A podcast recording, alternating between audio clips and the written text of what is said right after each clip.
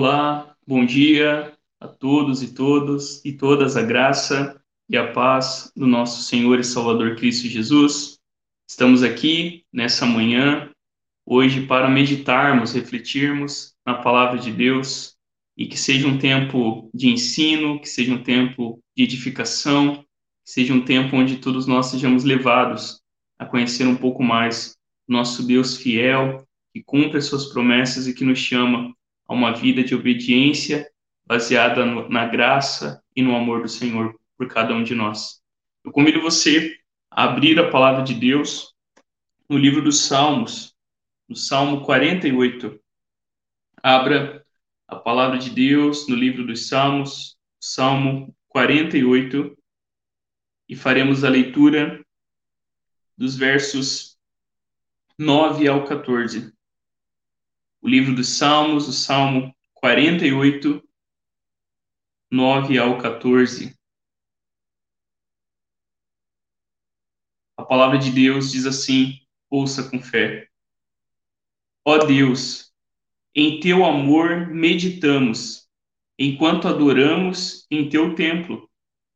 Como teu nome merece, ó Deus, será louvado até os confins da terra tua forte mão direita está cheia de vitória. Alegre-se o povo no Monte Sião, todas as cidades de Judá exultem por causa de teus decretos. Percorram a cidade de Sião, vão e contem suas muitas torres. Observem os muros fortificados e caminhem por todas as cidadelas para que possam descrevê-las às gerações futuras, pois assim é o nosso Deus. Ele é o nosso Deus para todo sempre e nos guiará até o dia da nossa morte. Amém e amém. Vamos orar neste momento?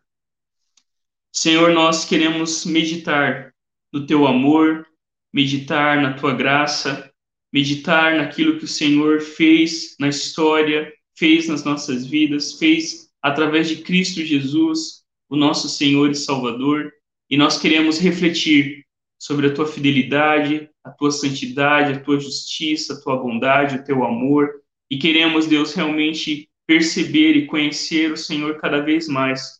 O Senhor é um Deus fiel, o Senhor é um Deus firme, o Senhor é a nossa rocha, e assim como o salmista aqui descreve Deus como a cidade santa, a cidade de Jerusalém era firme.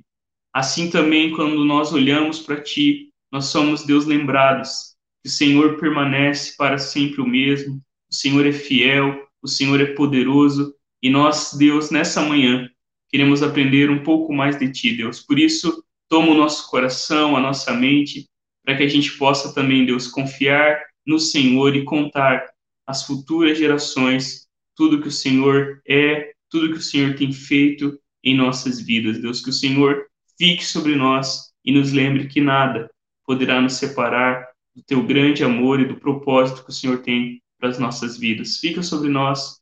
Nós oramos em nome de Jesus. Amém e amém. Queridos e queridas, vamos como a gente sempre faz na nossa escola bíblica, a gente reflete um pouquinho sobre o catecismo de Heidelberg. E hoje a gente então vai dar continuidade. E a primeira pergunta, que é a pergunta 72, ela diz assim: Então a própria água do batismo é a purificação dos pecados? Não, pois somente o sangue de Jesus Cristo e o Espírito Santo nos purificam de todos os nossos pecados. Por que então o Espírito Santo chama o batismo lavagem da regeneração e purificação dos pecados? É por motivo muito sério que Deus fala assim. Ele nos quer ensinar que nossos pecados são tirados pelo sangue e espírito de Cristo, assim como a sujeira do corpo é tirada por água. E ainda mais, ele nos quer assegurar, por este divino sinal e garantia, que somos lavados espiritualmente dos nossos pecados, tão realmente como o nosso corpo fica limpo com a água. E a pergunta 74 diz assim: As crianças pequenas devem ser batizadas? Devem sim, porque tanto as crianças como os adultos pertencem à aliança de Deus e à sua igreja. Também a elas, como aos adultos, são prometidos no sangue de Cristo a salvação do pecado e o Espírito Santo que produz a fé. Por isso, as crianças, pelo batismo, como sinal da aliança, devem ser incorporadas à igreja cristã e distinguidas dos filhos dos incrédulos. Na época do Antigo Testamento, se fazia isso pela circuncisão. No Novo Testamento, foi instituído o batismo no lugar da circuncisão. O que o nosso catecismo está ensinando aqui é a importância do batismo e como ele aponta para a obra de Cristo Jesus na cruz.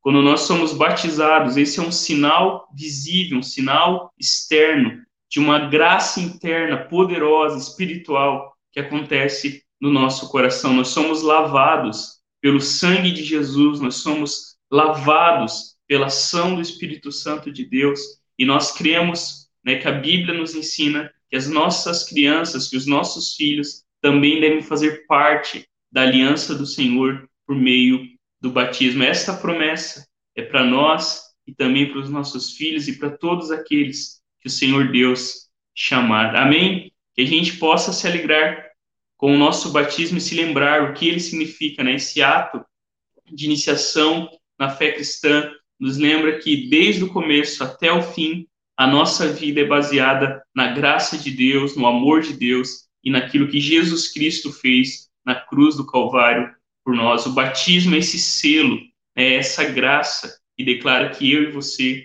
pertencemos ao Senhor. Amém? Queridos e queridas, vamos continuar hoje o nosso estudo em Josué, a conquista da terra prometida. E hoje a gente vai lá no capítulo 18, versículos 1 ao 3, e a gente vai refletir um pouquinho sobre o preço da desobediência. Então eu convido você a abrir a palavra de Deus aí em Josué, capítulo 18, dos versos 1 até o verso 3. Abra comigo a palavra de Deus em Josué, capítulo 18. Nós estamos quase terminando esses estudos em Josué. E hoje a gente vai falar um pouquinho sobre como a gente entende né, obediência, desobediência, à luz da graça de Deus. E Josué capítulo 18, dos versos 1 ao 3, diz assim: Toda a comunidade dos israelitas reuniu-se em Siló e ali armou a tenda do encontro. A terra foi dominada por eles mas sete tribos ainda não tinham recebido a sua herança. Então Josué disse aos israelitas: Até quando vocês vão negligenciar a posse da terra que o Senhor, o Deus dos seus antepassados, deu a vocês? Amém. Queridos, nós estamos há um bom tempo refletindo e meditando nesse livro, e a gente vê nesse livro como Deus ele é fiel em cumprir as suas promessas, como Deus se relaciona com seu povo.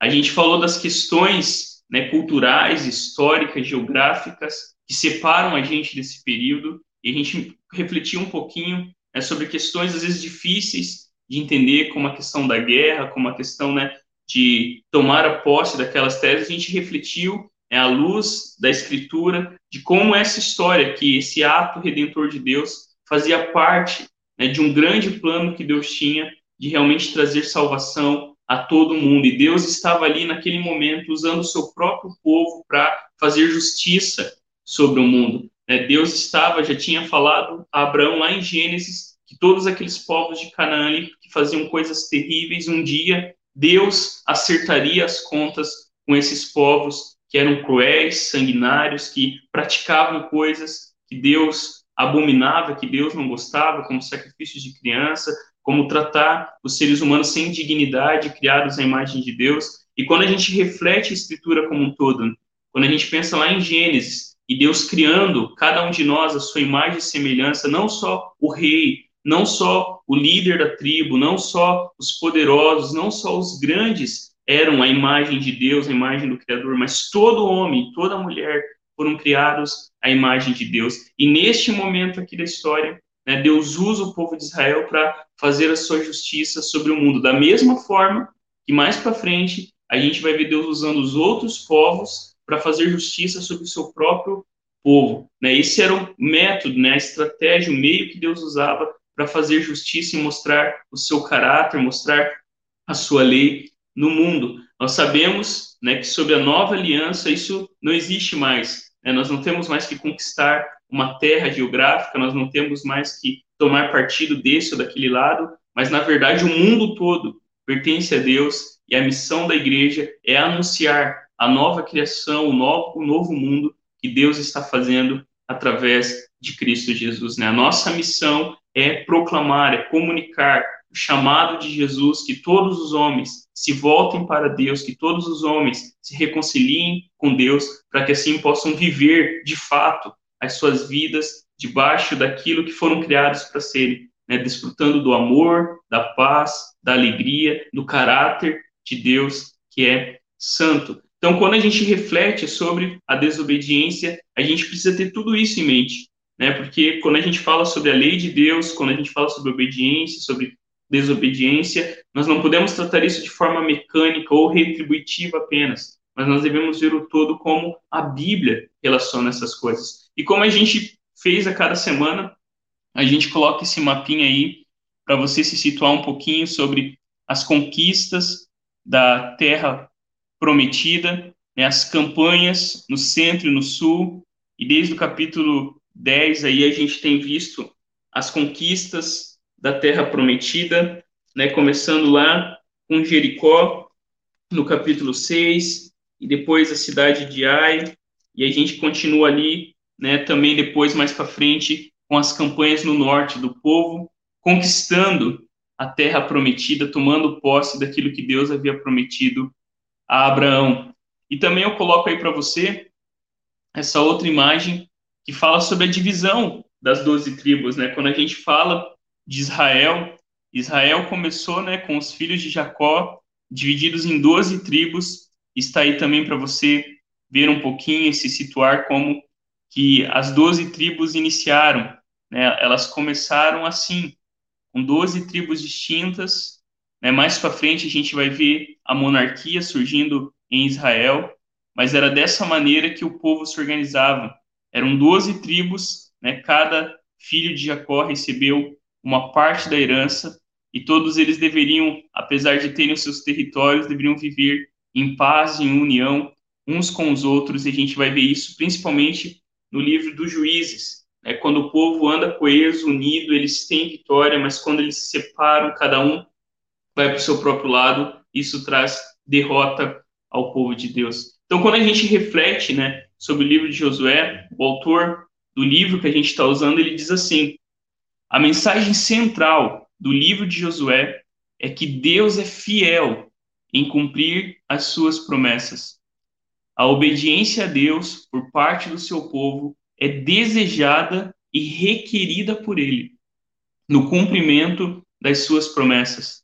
Também vemos que a desobediência traz consequências graves sobre todo o povo de Deus. Então, quando a gente reflete sobre o Antigo Testamento, na verdade, sobre toda a Bíblia, a gente vê que esse tema, idolatria, ele está presente né, por toda a Escritura. Esse é um tema que consegue unir aquilo que aconteceu quando nós nos separamos de Deus, né? Nas palavras de John Calvino, né, o coração humano é uma fábrica de ídolos. E o problema de Israel lá em Canaã, o problema, na verdade, de Adão e Eva no jardim né, de Israel, em Canaã, de, do povo de Deus ao longo da história, de todo ser humano, é um problema de coração. né? quando nós nos separamos de Deus, quando nós invertemos as coisas, né? nós confundimos aquilo que é amor, aquilo que é verdade, aquilo que é bondade, aquilo que é beleza, e isso é idolatria.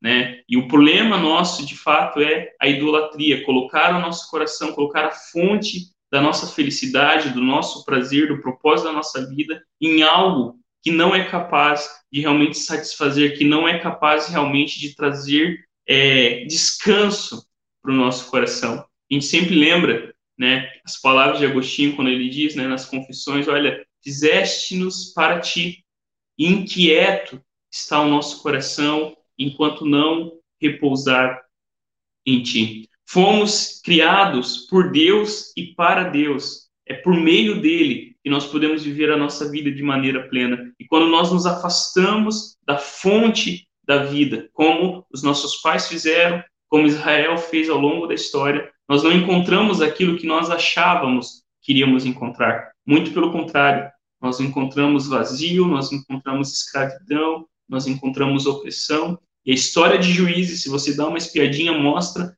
exatamente isso. Mas diante né, dessa questão de idolatria, que são os deuses falsos do povo de Israel e que nós continuamos sendo tentados né, em cada área da nossa vida, em cada esfera, a gente continua tendo vários deuses prometendo felicidade, prometendo alegria, satisfação, mas nenhum deles podem dar aquilo que somente o Deus verdadeiro revelado em Jesus Cristo, Deus infinito e pessoal que veio até nós em Cristo Jesus, pode realmente oferecer. E diante disso, eu coloquei para você aí essa citação do livro Deuses Falsos, do pastor Tim Keller, e ele diz assim: Para as pessoas de hoje, a palavra idolatria evoca imagens de primitivos curvando-se diante das estátuas.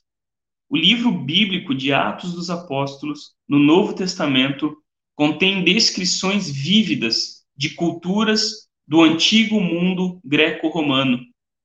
Quando Paulo foi a Atenas, viu que estava repleta de imagens dessas divindades. A gente pode ver, né, lá em Atos 17, quando Paulo visita a cidade, ele fica, né, assustado com a quantidade né, de divindades de deuses que eram ali cultuados, que eram venerados e adorados, e o próprio Paulo, né, também é visto ali como um deus, né?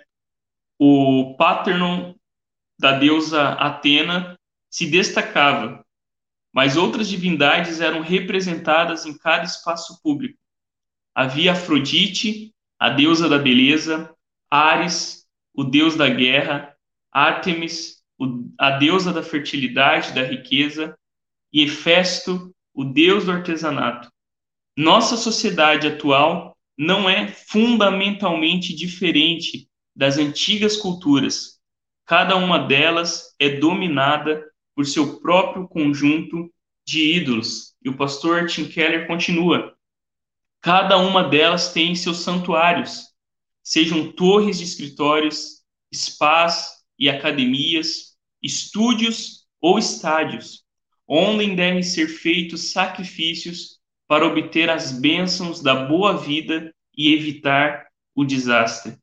Quais são os deuses da beleza, do poder, dinheiro e do sucesso, senão os que assumiram proporções míticas em nossas vidas individuais e em nossa sociedade? Podemos não nos ajoelhar fisicamente diante da estátua de Afrodite, mas muitas mulheres jovens hoje são levadas à depressão e transtornos alimentares por uma preocupação obsessiva com a imagem do corpo. Nós não podemos realmente queimar incenso para Temes, mas quando o dinheiro e a carreira são levados a proporções cósmicas, realizamos uma espécie de sacrifício infantil negligenciando a família e a comunidade para alcançar uma maior posição nos negócios e ganhar mais riqueza e prestígio. Eles sacrificaram tudo para o Deus do sucesso, mas não era suficiente. Na antiguidade, as divindades eram sanguinárias e difíceis de apaziguar, e eles ainda são.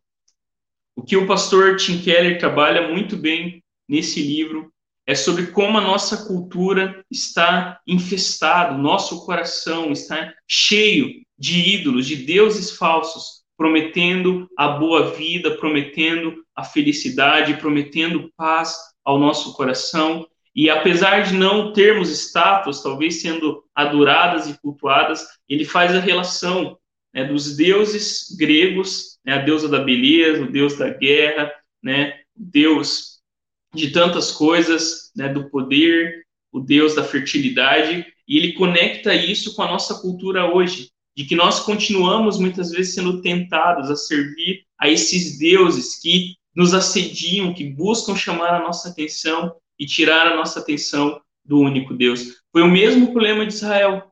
O Deus de Israel era visto né, como um Deus de peregrinação, era um Deus que era bom no deserto, que protegia o seu povo. Mas quando eles chegaram na terra de Canaã, se estabeleceram, o que eles precisavam era de deuses que entendiam de fertilidade, eram de deuses que entendiam da terra, eram deuses que entendiam da proteção da cidade. Javé e Yahvé eram um bom Deus, mas haviam outros bons deuses. E essa era a grande disputa no coração de Israel: ser fiel ao único Deus ou tratar Deus como mais um Deus, como mais uma opção entre os vários deuses ali que existiam. Não é à toa né, que quando Deus dá a sua lei no sinal, o primeiro mandamento, os primeiros mandamentos se tratam sobre o culto exclusivo a Yahvé. Não tenham outros deuses diante de mim. Eu sou o único Deus. Não façam imagens como os outros povos fazem, porque eu sou o eu sou. Né? Quem a quem vocês vão me comparar? Quem é igual a mim? Não existe nenhum Deus como eu. E Francis Schaeffer, ele tem um livro que ele trabalha também sobre essa relação da religiosidade que havia em Roma e na Grécia. Ele mostra como que os deuses gregos e romanos, na verdade, eram projeções humanas dos próprios homens. E ele cita uma passagem que chama a atenção que o padroeiro né, da cidade, agora eu esqueci o nome da cidade, mas o padroeiro da cidade era Hércules. E quando você entrava na cidade, a estátua era Hércules urinando. Essa era a visão do padroeiro, do protetor da cidade. É, nós vemos né, deuses se embriagando, deuses traindo. A gente vê um pouquinho a história mítica dos gregos, a gente vê exatamente isso. Nada mais era do que projeções humanas, né, humanos em escala maior, fazendo coisas terríveis como todos os humanos também faziam. E o Deus que vem em Jesus Cristo, o Deus que se tornou homem, né, ele é distinto de todos os deuses que haviam. E quando a gente reflete sobre isso, sobre idolatria, a gente precisa levar isso em consideração. O que é obediência, o que é desobediência, o que, que isso traz para a nossa vida. E eu coloquei para vocês aí esse quadrinho para a gente entender como que a gente entende a obediência dentro da graça de Deus, dentro do Evangelho. E esse, essa imagem aí, esse quadrado aí nos ensina nos ajuda um pouquinho a entender isso. De um lado, a gente vê a religiosidade, e do outro lado, a gente vê o evangelho, a graça de Deus, aquilo que Cristo fez por cada um de nós. De um lado, né, a gente vê para Deus me aceitar e me amar, tenho que obedecê-lo, fazendo algo que o agrade. E no evangelho, nós somos feitos e amados, não pelo que fazemos, não pela nossa obediência, mas por meio de Cristo. Logo, nós obedecemos por amor. A obediência não é a causa do amor de Deus, a obediência não é o que nos permite estar diante de Deus com o coração em paz. A obediência é o fruto, é a consequência, é o efeito do amor e da aceitação que temos em Jesus Cristo. O medo, a insegurança e a ganância me motivam a fazer algo para Deus, na religiosidade a gente vê isso. Mas no Evangelho, ele, o próprio Senhor, nos deu um espírito de ousadia, alegria e amor que me impulsionam a obedecê-lo. De um lado, né, a gente vê obedeço a Deus para que ele me dê algo em troca. Meritocracia é o meu nome. E no Evangelho, na graça de Deus, nós obedecemos para ter Deus, para agradá-lo e para me tornar parecido com Ele. E por último, eu oro mais, logo Deus me ama mais do que as outras pessoas que buscam menos. Nada do que eu fizer me tomará mais amado, me tornará mais amado ou mais merecedor da sua graça. Queridos, isso precisa estar no nosso coração. Nós obedecemos a Deus não para sermos aceitos por Deus, nós fazemos as coisas não para que alguma coisa aconteça, mas porque algo já aconteceu. Nós já fomos aceitos, nós já fomos amados em Cristo Jesus, eleitos nele. Deus em Cristo Jesus nos deu um novo coração e agora a gente pode querer obedecer a Deus. Agora a gente pode querer, desejar lutar contra o pecado e aquilo que nos afasta de Deus. A motivação é o próprio Jesus. A motivação é o próprio amor de Deus. O que nos constrange é o próprio Senhor. É nas Institutas, num trecho, Calvino diz que nós que cremos em Deus, que conhecemos Jesus, que amamos esse Deus, mesmo se não houvesse inferno, nós continuaríamos crendo nesse Deus, amando esse Deus, porque a motivação é o próprio Deus que nos salvou através de Cristo Jesus. E isso faz toda a diferença na nossa vida, nos nossos relacionamentos, na forma como a gente lida com o sofrimento, na forma como a gente lida com o nosso dinheiro, na forma como a gente lida com os nossos relacionamentos amorosos, conjugais, tudo que está na nossa vida, o nosso trabalho, os nossos filhos, o mundo, a política, a economia, tudo isso é um reflexo, reflexo do amor de Deus que é nosso em Cristo Jesus. E a gente lida essas coisas, lembrando a quem nós pertencemos e o que Deus espera de nós. Queridos, olhando para o texto, ali de Josué, o autor do livro A Conquista da Terra Prometida, ele coloca algumas coisas. A primeira coisa aí, nós vemos a situação de Israel cerca de sete ou oito anos depois que a conquista da terra havia sido iniciada e completada, e ainda havia trabalho a ser feito. Ali no texto, nós vimos que a terra estava sobre o controle de Israel. Toda a comunidade ali estava tomando posse da terra, mas ainda restavam sete tribos que não haviam recebido porções da terra como herança. Havia então, o texto diz ali que a gente lê uma negligência em tomarem realmente posse da terra que o Senhor Deus havia prometido. A gente vê também que em tudo a mão de Deus havia sido com o seu povo. Pense, né? Ali nos capítulos 10, 11 e 12, Deus ele dá vitória ao seu povo. O livro de Josué mostra exatamente isso, que Deus é fiel, que Deus estava com o seu povo, que Deus realmente é quem estava lutando, pelejando pelo seu povo. A partir do cumprimento das promessas, então temos o relato da repartição das terras entre as tribos. Entre os capítulos 14 e 21, se você olhar aí na sua Bíblia, a gente vê a terra sendo dividida entre todos os filhos de Jacó e assim se cumprindo aquilo que Deus havia prometido que Deus daria aos descendentes de Abraão aquela aquela terra. Mas um problema que a gente vê aí em Josué e a gente vai ver muito forte isso no livro de Juízes é a desobediência. Veja aí no livro de Josué, no capítulo 15, verso 63, o que o texto diz. O texto diz assim: Contudo, a tribo de Judá não conseguiu expulsar os jebuseus que habitavam em Jerusalém, de modo que os jebuseus vivem até hoje no meio de Judá. Quando você olha aí o capítulo 16, verso 10, a gente lê a mesma coisa. Eles não expulsaram os cananeus de Gezer, de modo que os habitantes de Gezer vivem até hoje no meio de Efraim, submetidos a trabalhos forçados. Se você pegar aí o capítulo 17, versos 12 e 13, a gente vê a mesma coisa acontecendo. Contudo, os descendentes de Manassés não conseguiram ocupar essas cidades, pois os cananeus estavam determinados a permanecer naquela região.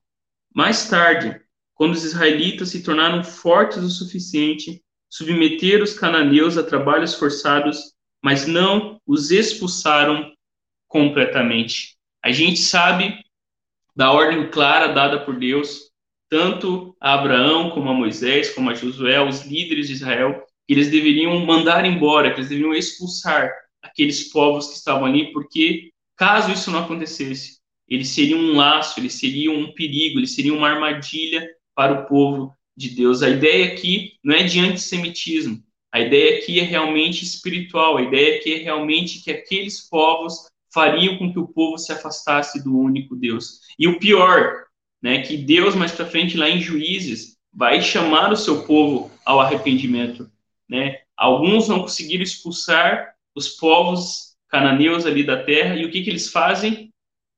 Eles fazem o mesmo que o Egito fez com os israelitas. Percebam que algumas tribos, quando se tornaram mais fortes, eles começaram a usar os cananeus para fazerem trabalhos forçados, ou seja, eles tornaram os cananeus escravos deles mesmos. E Deus havia dito por várias vezes eles não poderiam se esquecer do que Deus havia feito. Mas o que o povo está fazendo aqui? O povo está sendo ingrato, o povo está sendo desobediente. Eles estão fazendo agora com os outros povos o mesmo que fizeram com ele. Eles estão pagando na mesma moeda. Eles estão fazendo justiça aparentemente, né? Justiça com as próprias mãos. E eles se esqueceram do que Deus havia dito ao seu povo, que eles não deveriam tratar os estrangeiros como escravos, que eles deveriam cuidar das pessoas menos favorecidas, que eles deveriam libertar aqueles que por algum motivo haviam perdido todas as suas coisas. O sábado era um lembrete disso,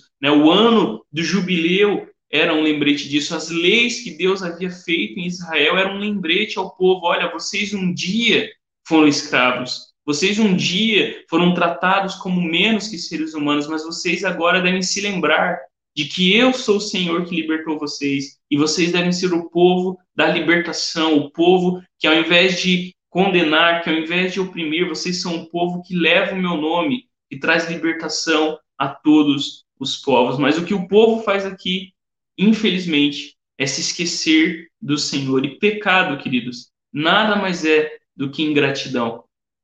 Pecado nada mais é do que se esquecer de quem o Senhor é, de se esquecer o que o Senhor fez por todos nós, o que Deus fez em Cristo Jesus. Todas as vezes que nós desobedecemos, todas as vezes que nós pecamos, nós fizemos isso porque esquecemos de quem o Senhor é e quem o Senhor fez sobre as nossas vidas. Por isso, a desobediência é muito mais profunda do que a gente tratar apenas superficialmente né, a obediência mecânica, repetitiva. Não é uma coisa que acontece no nosso coração, no profundo do nosso coração. E Deus ele vem com a sua palavra e nos lembra exatamente isso que a gente precisa de conversão no nosso coração. E a história de Israel aqui no finalzinho de Josué, e a gente vê isso muito forte em Juízes, vai mostrar as consequências terríveis que a desobediência traz sobre o povo de Deus. E por último aí, queridos,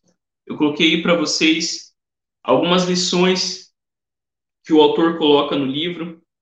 A primeira lição que ele coloca é que o coração humano é profundamente corrupto. Isso deve ficar bem claro para mim para você. Nós não devemos confiar no nosso coração, nós não devemos confiar nos nossos sentimentos, nós não devemos confiar nem sequer nas experiências que nós temos.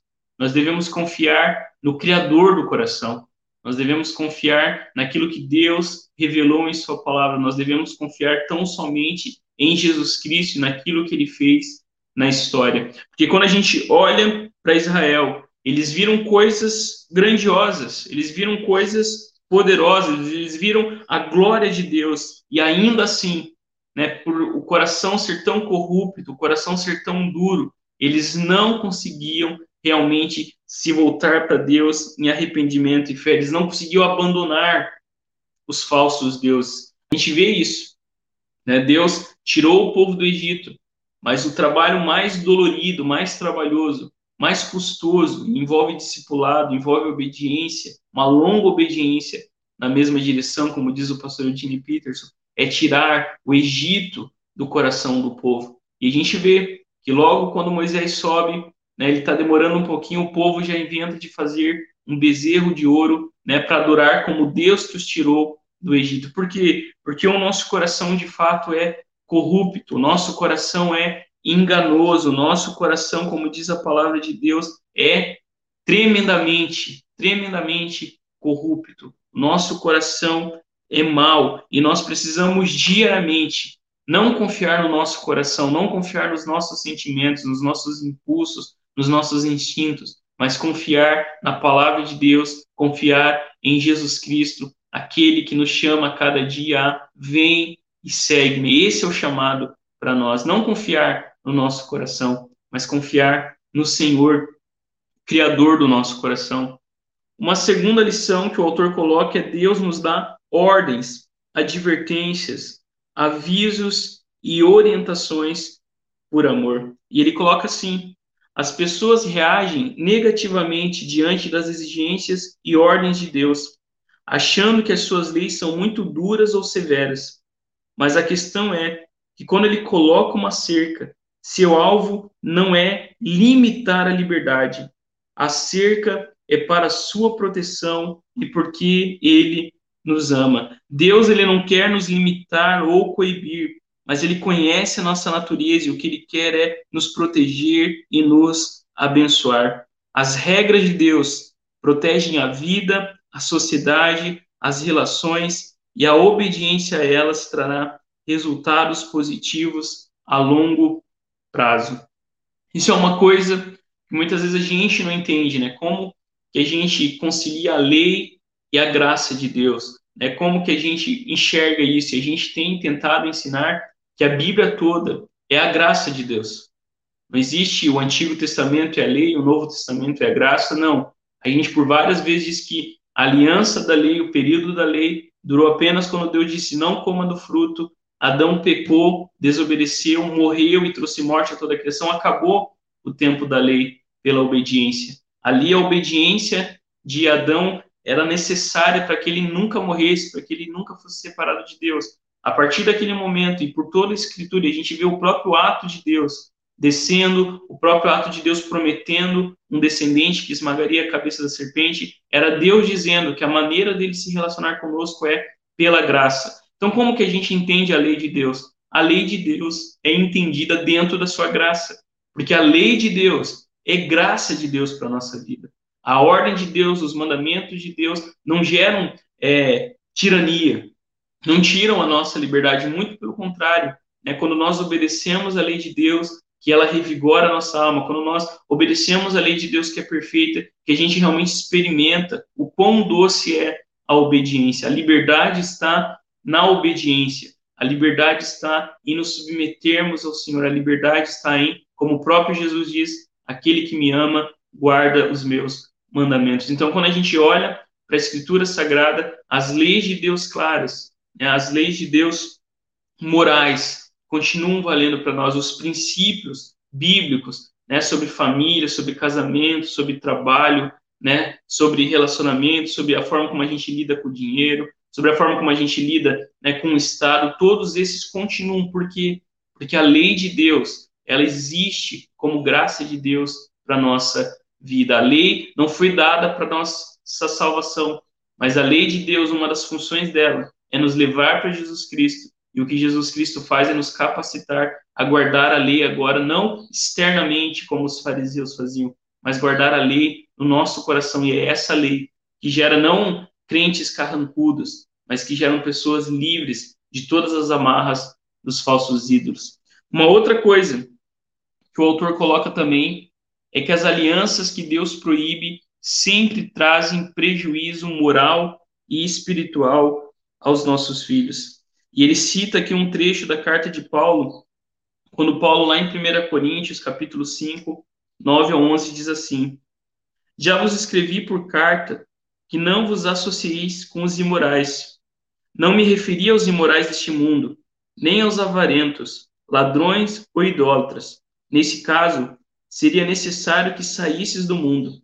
Mas agora vos escrevo que não vos associeis com aquele que, dizendo-se irmão, for imoral, ou ganancioso, idólatra, ou caluniador, ou bêbado, ou ladrão.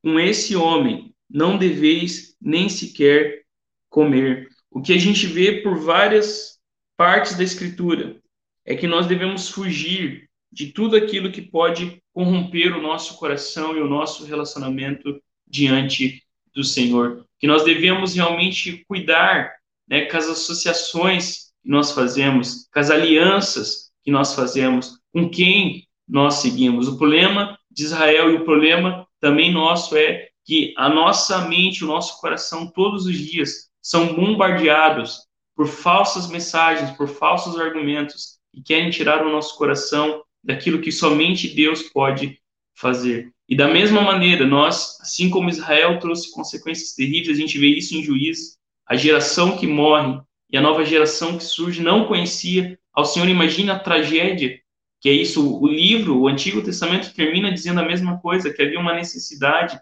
de converter o coração dos pais aos filhos, dos filhos aos pais, porque porque uma tragédia que a desobediência traz é exatamente isso, trazer consequências terríveis sobre as nossas vidas e sobre as futuras gerações. E daí a necessidade de constante conversão. E por último, o autor coloca que pequenos pecados levam a pecados maiores. E ele diz que aquela falta do povo de Israel podia parecer algo pequeno à luz do que eles haviam conquistado, pois a campanha nacional podia ser considerada um sucesso. Restavam, diz o autor, apenas alguns focos de pequenos povos escondidos, e na mente dos israelitas não havia nenhum perigo nisso. Mas os pecados pequenos são assim. Eles estrancam a porta do seu coração para a entrada de pecados maiores, exatamente como aconteceu com a nação de Israel. sempre lembro de algo que C.S. Lewis escreve sobre caminho para o inferno. Ele é sem sinalização, o caminho para o inferno ele é suave, ele é tranquilo, e é assim que o pecado atua, de forma sutil, silenciosa, agarrando o nosso coração a cada dia. Né? Ninguém cai de uma vez, mas por isso que a gente precisa confessar diante do Senhor os nossos pecados, e não de modo geral, mas nós devemos realmente identificar os nossos pecados, identificar aquilo que está realmente tirando do nosso coração, porque é assim que Deus age. Deus ele quer que a gente coloque diante dele e ele mostra para a gente de maneira específica os pequenos pecados que muitas vezes estão permitindo que coisas piores venham a acontecer na nossa vida. O chamado para cada um de nós é olharmos para Jesus Cristo. Quando nós olhamos para Jesus, nós encontramos em Jesus a lei de Deus e a graça de Deus. Quando nós olhamos para Jesus, nós somos realmente levados a crer nele com todo o nosso coração e também obedecer, como discípulos que somos, a palavra do próprio Jesus. Esta é a mensagem que Jesus traz para nós. Ele mesmo disse: Olha, se alguém quiser ser meu discípulo, né, tome a sua cruz, negue-se a si mesmo e siga-me no caminho do discipulado. Amém? Vamos orar? Pai Santo, nós te louvamos pela tua palavra, te louvamos, Deus, porque nós sabemos que foi o Senhor que nos criou, foi o Senhor que nos salvou, e nós não queremos, Deus, sermos tomados por ingratidão, não queremos virar as costas para o Senhor, ainda, Deus, que a nossa natureza humana, ainda, Deus, que muitos ídolos tentem tirar a nossa atenção e roubar o nosso coração, nós sabemos que só o Senhor tem palavras de vida eterna, nós sabemos que só o Senhor tem poder para trazer paz ao nosso coração, alegria. Em meio, Deus, a momentos tão difíceis. E tudo que nós queremos, Deus, é nos voltar para Ti, porque sabemos que somente quando vivemos em obediência é que experimentamos liberdade, somente quando, na verdade, perdemos a nossa vida para o nosso egoísmo, para a nossa vontade, quando nós, ó Deus, ganhamos a vida nos submetendo a Ti, obedecendo ao Senhor, é que nós realmente vivemos plenamente a paz, a alegria, a justiça que o Senhor promete. Faz de nós o Teu povo a cada dia que leva, Deus, a Tua mensagem de libertação e de salvação que envolve, sim, Deus, submissão e ao senhorio de Jesus Cristo. E o que nós queremos é submeter o nosso coração a Ti. Fica sobre nós, nós oramos em Teu nome. Amém e amém. Amém. Queridos e queridas, que Deus nos abençoe, que Deus nos guarde, que você possa realmente obedecer ao Senhor e entender que é na obediência que nós vivemos livres, que é na obediência que nós realmente encontramos paz e liberdade para o nosso coração, porque quando nós obedecemos a lei de Deus, que nós encontramos realmente largueza para a nossa vida e para o nosso coração. Esse é o efeito da obediência, traz liberdade, traz alegria, e o pecado que promete todas essas coisas, na verdade, dá para nós o inverso: escravidão, medo e culpa. Que o Senhor te abençoe, fique na paz, em nome de Jesus. Amém. Se Deus quiser, hoje à noite, às 19 horas, nós temos o nosso culto de adoração ao Senhor. Um domingo abençoado, em nome de Jesus. Amém. Você não sabe o que vai acontecer amanhã. Até ontem, tudo estava certo. Agora não está mais. Sua liberdade, vida social, planos, tudo mudou. Cada dia uma nova notícia. E você já não sabe em qual delas acreditar. É tanta informação, tantos sentimentos ao mesmo tempo. O medo te invade como um vírus. Mas não entre em desespero. Mesmo que o mundo não seja mais o mesmo, mesmo que você não puder fazer nada por isso. Calma. Existe uma paz maior que o medo. Uma paz acessível, presente, que te ajuda a superar isso. Descubra essa paz em Jesus.